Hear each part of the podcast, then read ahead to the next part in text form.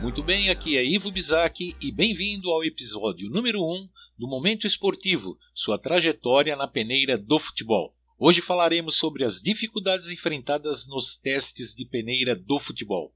Meu nome é Ivo Bizac e Momento Esportivo é o podcast que traz até você melhores maneiras de enfrentar os testes nas peneiras de futebol.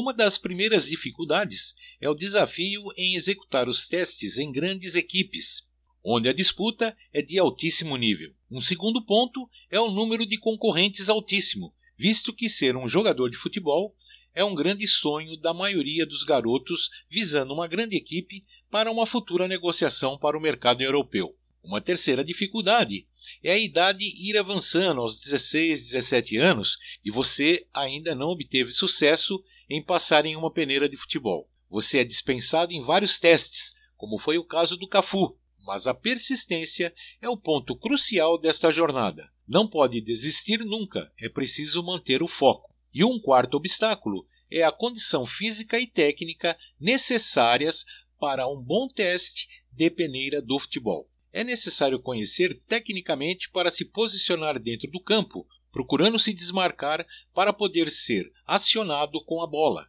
e fazer a distribuição da jogada, muito visto pelos observadores dos testes da peneira de futebol.